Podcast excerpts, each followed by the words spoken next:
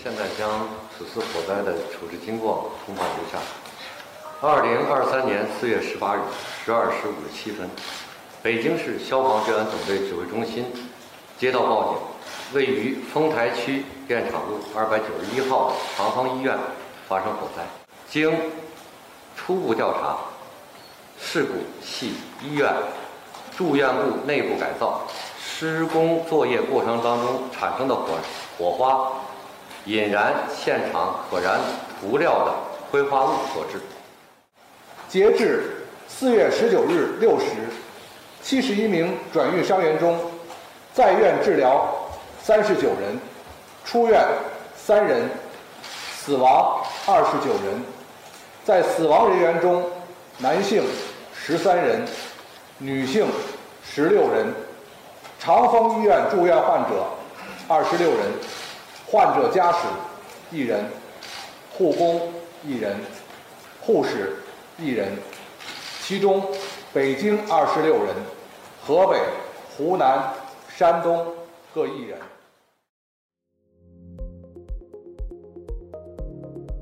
欢迎来到四零四档案馆，在这里，我们一起穿越中国数字高墙。CDT 周报是中国数字时代每周周日发布的原创栏目，分为一周故事、一周荐读、一周关注、一周讽刺等几个类别，方便读者了解过去一周中国数字时代重点关注的内容。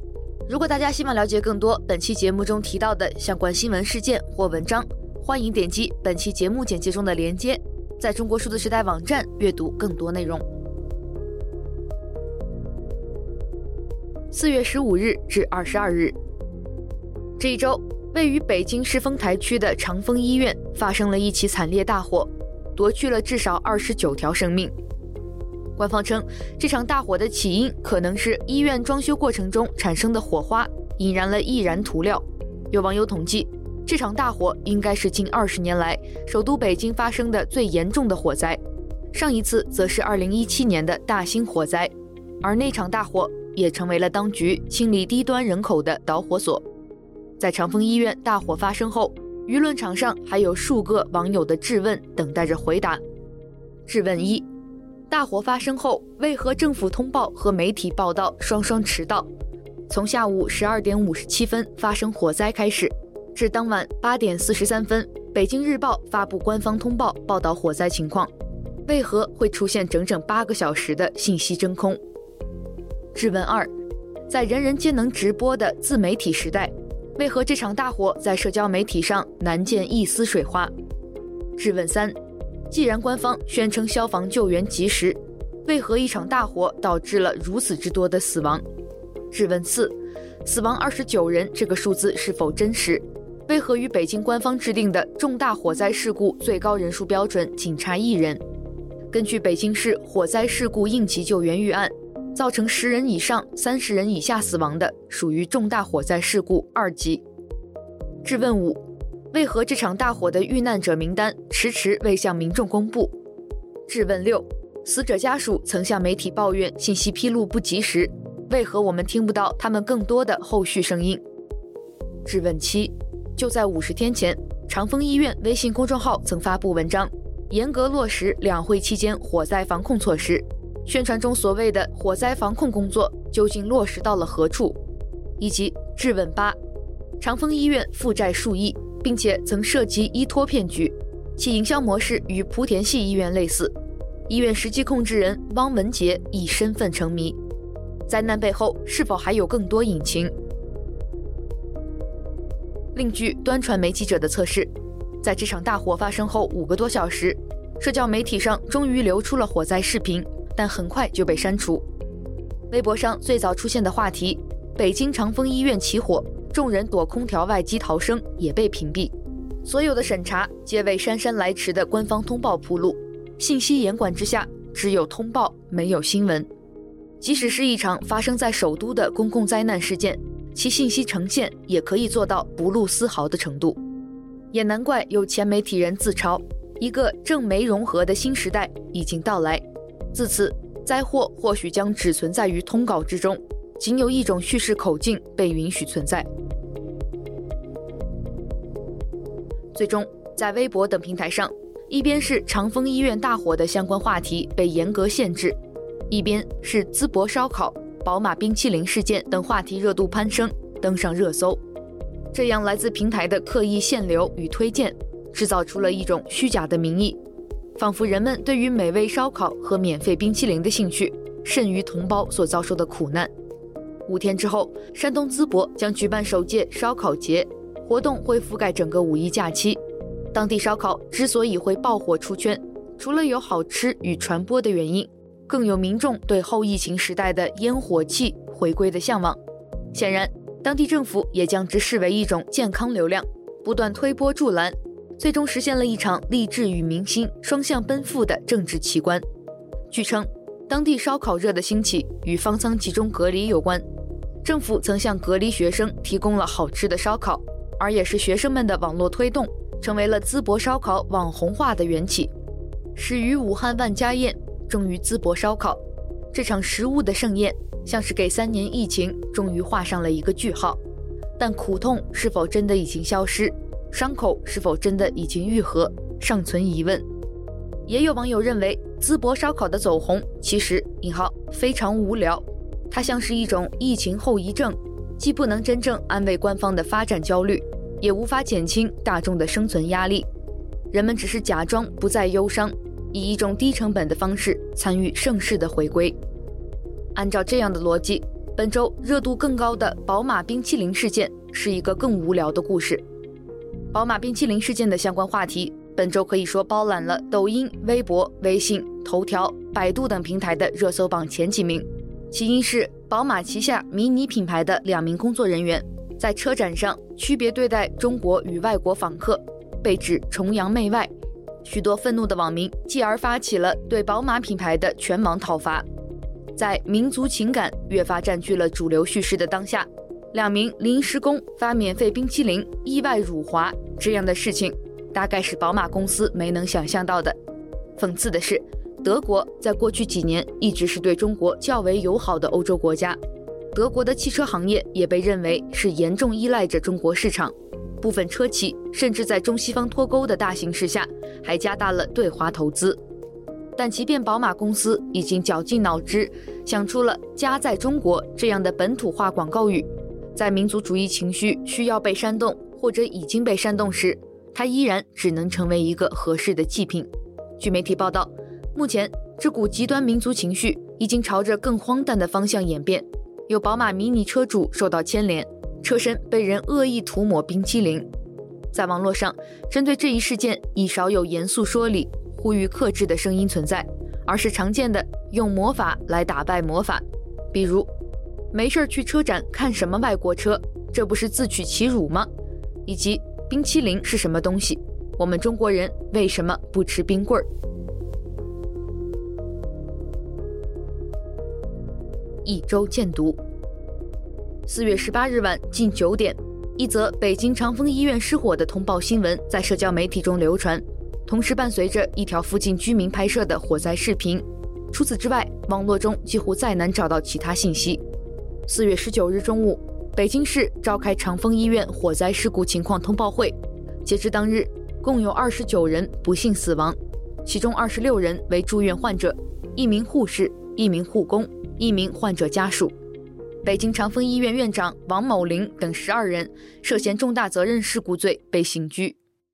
经查，长丰医院院长王某玲、副院长汪某、总务科主任王某阳、施工公司负责人王某峰、现场施工人员程某军等十二人涉嫌重大责任事故罪。目前，上述人员已被公安机关依法刑事拘留，案件正在进一步工作中。根据《冰点周刊》报道，此次遇难者多为住院部的失能老人，甚至有些老人意识不清醒，无法语言沟通。微信公众号“棱镜”在文章《长丰医院往事》曾每年千万投放百度推广一文中披露，在长丰医院近些年的发展过程中。包括此次发生火灾的北京长丰医院，以及长沙、广州等多家长丰医院曾出现过致人死亡的医疗事故。另外，长风公司每年要向互联网平台投放千万左右的推广费用。互联网平台一直都是长风医院的主要广告投放地。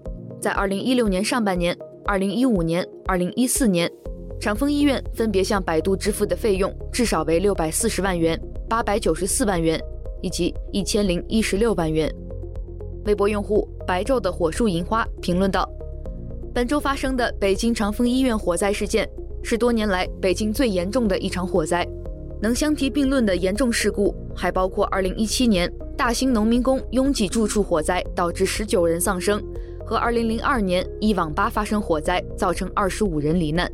但这次火灾是审查最厉害的一次。晚上八点四十三分，连救援都已经结束五个多小时后，北京日报才发表了简短报道，其他官方媒体才跟进发布了标准化通稿，不带任何话题。即使在官媒开始报道后，社交媒体的讨论仍然受到严格控制。火灾的镜头、视频、照片、讨论都被实时审查，而上热搜和放开报道是事发十几个小时之后的事情了。一名北京的报纸编辑说：“最可怕的不是二十九人的死亡，而是八小时的沉默。前者是意外失职，后者是蓄意而为，全力以赴、肆无忌惮地炫耀自己的社会控制能力，把我们当成聋子、瞎子、傻子和没出息的臣民。”事故是可以预防的，但蓄意的行为可能会成为常态。微博用户阁楼上的宗成写道：“二零一零年上海胶州路火情，媒体报道搭建专题页面，有关部门面对舆情被迫做出回应。人是健忘的，好在文字和互联网还保存了当时的记录。有些事情并不是一开始就不被看见的，重大公众事件出现，媒体第一时间跟进。”政府第一时间做出回应，相关责任人为此负责，本来是社会里的常识，因为这无关党派，关乎对生命最基本的关照。只是很多事情在这些年来悄然改变了，有些本来被作为常识去保卫的东西，现在连被看见都变得困难了。请见网络民意，到底要怎么样你们才能不满意？本周关于北京长风医院火灾。中国数字时代共收录了十六篇相关文章，其中有四篇已经被四零四。我们在本周的四零四文库播客节目中，也选读了其中两篇四零四文章，分别是来自微信公众号张三丰的世界、晚安北京、晚安等待消息的人们，以及来自基本常识的文章《长风医院火灾致二十九人死亡，发布会没告诉你的五条真相》。我们来听一小段。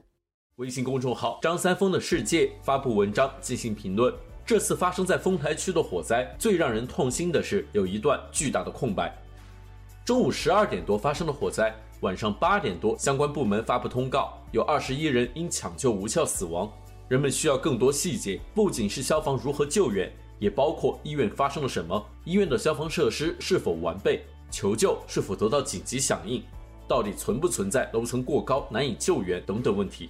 一个二级民营医院在北京应该位于某种边缘地带，它是否也存在于某种真空之中？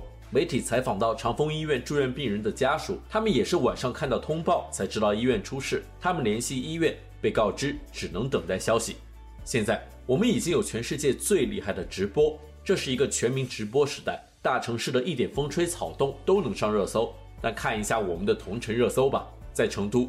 一个月熊猫可以上十次热搜，剩下的包括高温和春天打雷，一种巨大的静默。这并不是说拍下视频对救援有什么帮助，救援是专业的事，人们可以信赖消防，但是能够看到、听到、感受到正在发生的事仍然是重要的。人们需要知道更多。这是一个等待官方通报的时代，但是这样的事情官方通报显然是不够的。这些绝望的、混杂的声音，就是在向全社会求救。你无法对此无动于衷。这种等待是我们命运的某种写照。晚安，北京。晚安，等待消息的人们。请见四零四档案馆第三百二十九期节目。四零四文库，能够看到、听到、感受到正在发生的事，仍然是重要的。人们需要知道更多。外二篇以及相关文章。下面一篇荐读，来自微信公众号“法律检索”。国务院新版工作规则有重大调整，删除推进政务公开。二零二三年三月十七日召开的国务院第一次全体会议通过了新版国务院工作规则，并于三月二十四日印发。其中内容由二零一八版的六十四条缩减至四十三条。本次修改的一项重要内容是，原第六章的推进政务公开被删除，已经被删除的部分写道：引号第二十八条。国务院及各部门要把公开透明作为政府工作的基本制度，坚持以公开为常态，不公开为例外，全面推进决策、执行、管理、服务结果公开。第二十九条，国务院全体会议和常务会议讨论决定的事项，国务院及各部门制定的政策，除依法需要保密的外，应及时公布。以及第三十条，凡涉及公共利益。公众权益需要广泛知晓的事项和社会关切的事项，以及法律和国务院规定需要公开的事项，均应通过政府网站、政府公报、新闻发布会以及报刊、广播、电视、网络、新媒体等方式，依法、及时、全面、准确、具体的向社会公开。请见相关文章。一周关注，近日。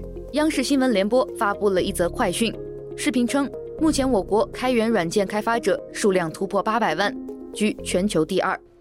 下面来看一组联播快讯。科技部今天启动国家超算互联网部署工作，国家超算互联网将突破现有的单体超算中心运营模式，将全国众多的超算中心连接起来，构建一体化算力服务平台，成为支撑数字中国建设的高速路。记者今天从工信部了解到，目前我国开源软件开发者数量突破八百万，居全球第二。开源软件是一种通过分布式手段开发的软件，具有公开、可使用、可修改、可分发的特点。然而，有中国网友发现，这段不足一分钟的新闻视频画面末尾出现了两到三秒的屏幕操作内容，意外透露了一些槽点满满的信息。从多名网友分享的内容解读来看，该视频的亮点大概有以下几条：使用者似乎并不太懂 GitHub 的命令机制，犯了一些新手向的错误；使用者在连接时使用了端口为七八九零的代理程序，这一方面展示了防火墙的存在，另一方面也展示了使用者可能在用 Clash 这个翻墙应用。使用者在翻墙后仍遇到一些问题，因此误以为是 GitHub 网站遭到了防火墙屏蔽。最终换用了清华大学员，更增加了视频笑点。总的来说，央视新闻联播这段旨在宣传中国繁荣开源生态的报道，恰恰展示了国内软件开发生态的极端闭塞。不但全球最大型、最知名的源代码托管服务平台遭到了防火墙的屏蔽，而且连出镜央视节目的用户也得亲自翻墙，才能进行正常的软件开发测试。对此，网友车联网 ODYS 评论道。官方证实了开源世界最大的障碍。我们的软件工程师在开源世界最大的障碍就是墙。网友 Mag 里评论道：“这段新闻传达的意思是，要是没有防火高墙，中国开源就全球第一了。”请见翻车现场，官方证实中国开源软件开发者的最大障碍是防火高墙。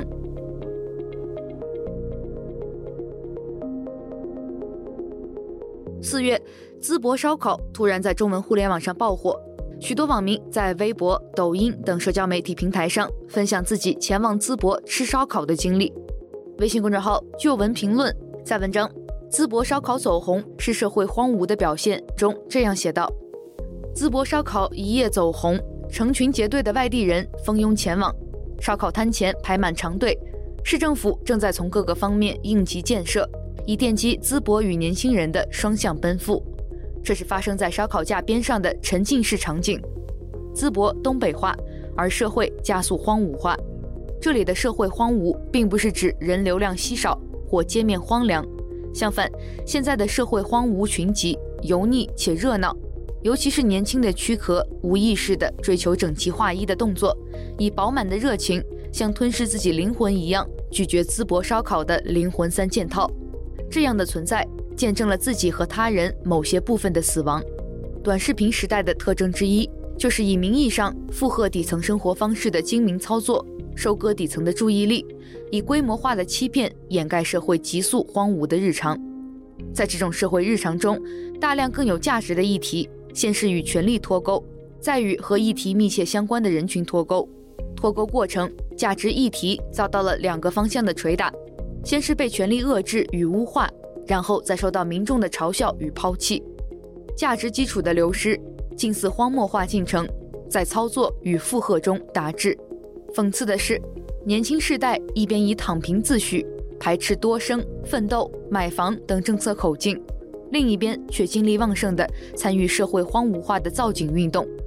短视频及流量经济是局域网的原创，他们借助社会荒芜，衍生出塑料花一样的花园。官方的取态非常干脆，他一方面驯化严肃议题的流量呈现，引导阻击他的道德评价；另一方面，他又滥用为我所用的原则，攫取流量利益。以柔化深层次的焦虑，在社会荒芜化的进程中，“烟火气”这个词得以强调，几乎是命中注定，带着某种民族性与悲凉感。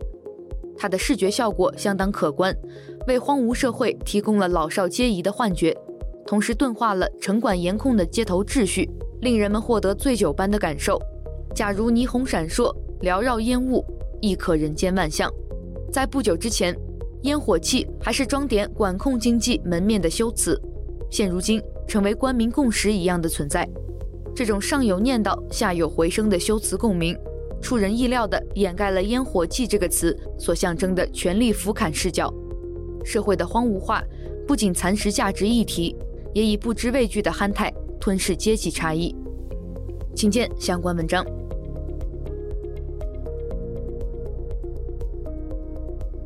一周惊奇。最近冒出一个新词，叫“农管”。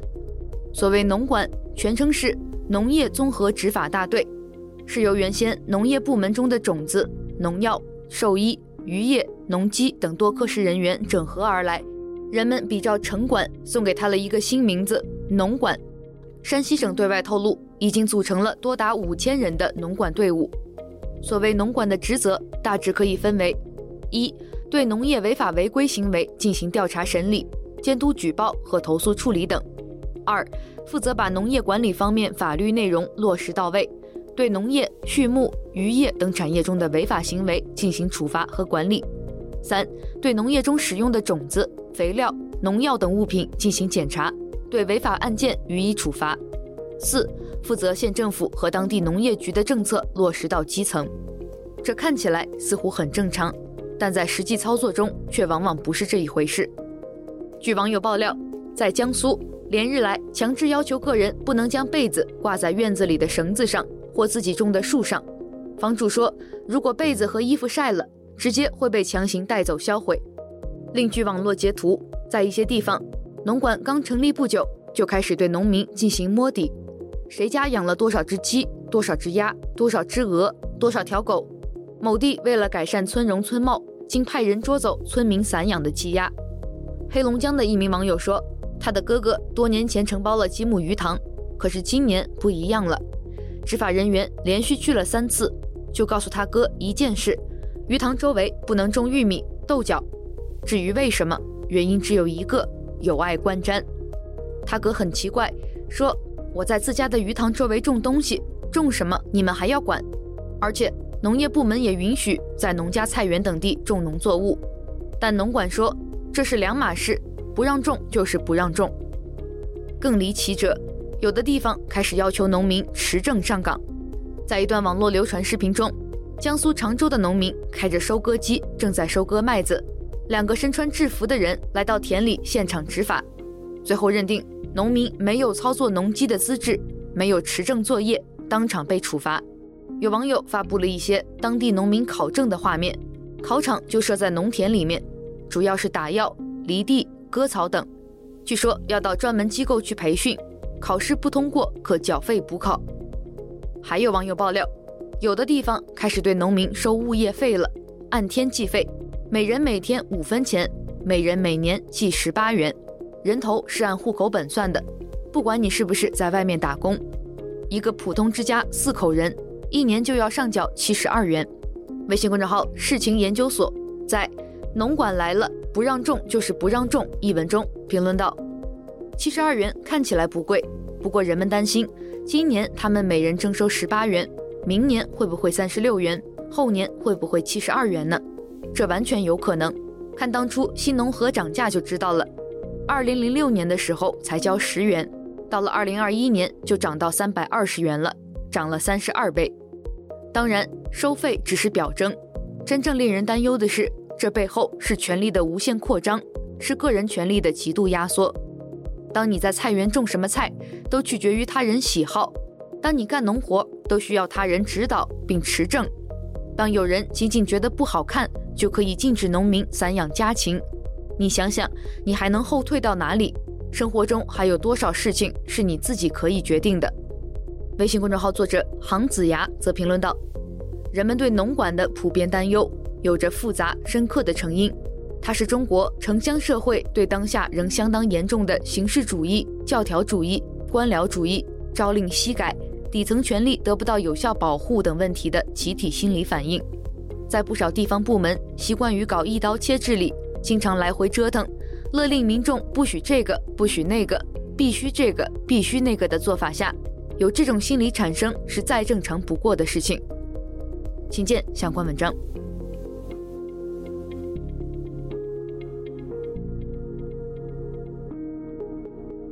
下面一篇惊奇，来自公共利益诉讼研究，支持亚洲向公益诉讼。我成为了球外势力。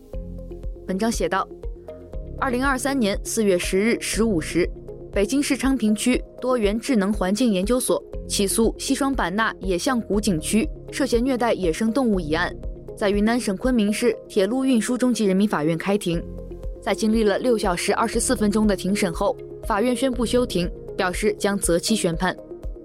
野象谷是一个位于云南省西双版纳傣族自治州的国家级自然保护区，以野生亚洲象群落和热带雨林景观而闻名。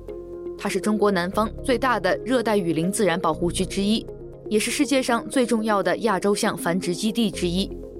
作为中国之最，甚至是国际之最，被告野象谷在庭审上隶属成就，底气十足。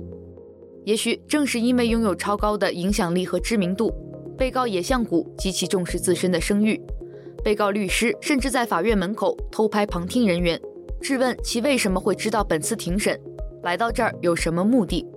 在庭审过程中，被告律师曾多次强调和提及，原告在网络上大量传播诋毁野象谷景区的信息，已经严重破坏野象谷景区的形象，甚至在庭审中提出“引号”。我们怀疑原告作为一个公益组织，有颠覆国家政权、境外势力的嫌疑。被告野象谷常年驯化大象用作表演，让大象和游客近距离接触的行为一直被人诟病。其对于此事的回应一直都是否认再否认，态度极其坚定。有意思的是，被告野象谷曾向国家知识产权局提交了一项专利申请，名为“一种大象培训和驯养的方法”。专利书显示，为了驯化大象完成特定动作，需要用到象钩、矛、钉子等工具；为了让大象理解低头的口令，需要使用象钩钩在大象的智慧瘤或者肩部；为了训练大象做出趴下的动作，需要用象钩或者钉子钉住大象的屁股，并用象钩或钩子刺激大象的肩部；而在让大象站立行走的训练方式中，提及该难度动作较大。操作不当会导致大象摔倒或后腿骨折身亡。被告律师对此却称存在这项专利，但其中的内容并未投入使用。那野象谷到底是用什么神奇的办法，能将一头野生大象驯化，并做出一系列拟人的非自然的动作呢？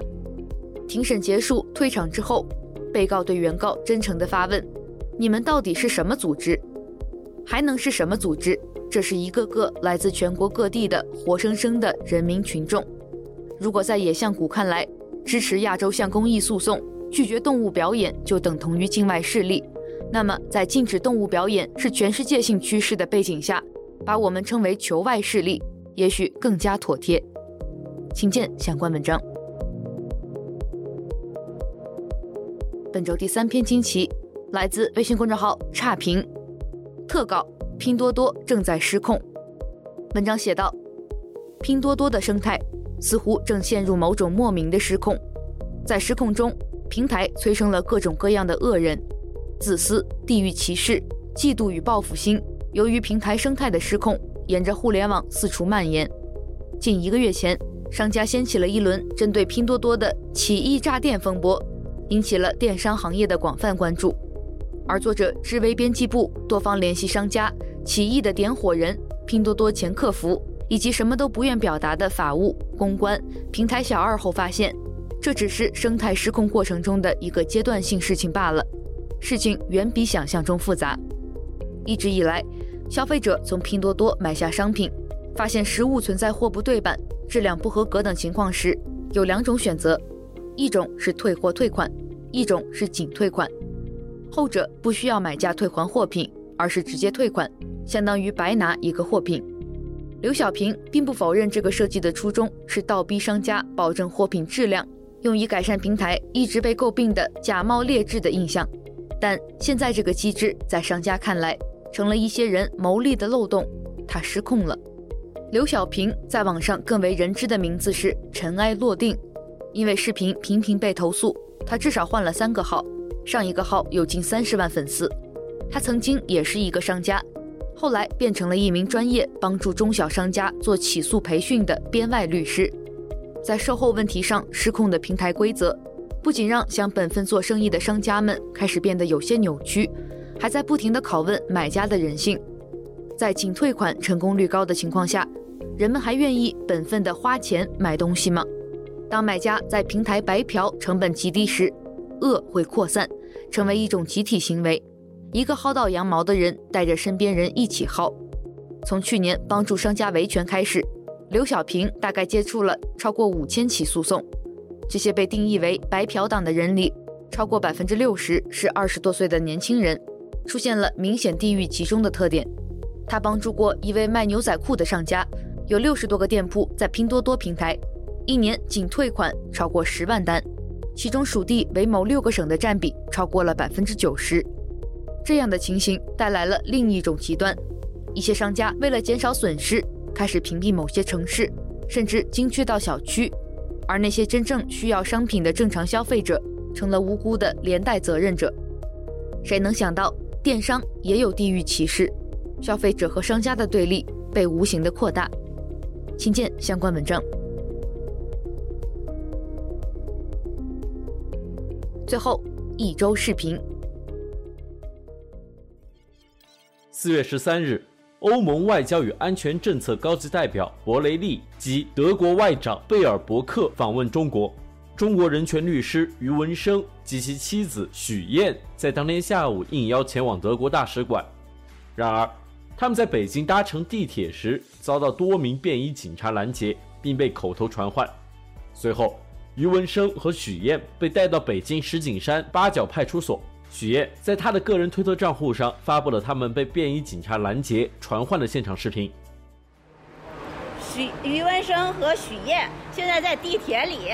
被石景山警察，呃，给拦着了，还说要口头传唤，要强制把我们带走，请大家关注，谢谢。刚才这个李警察提到，问我们是不是上使馆，我们没有回答他，他就说要传唤我们。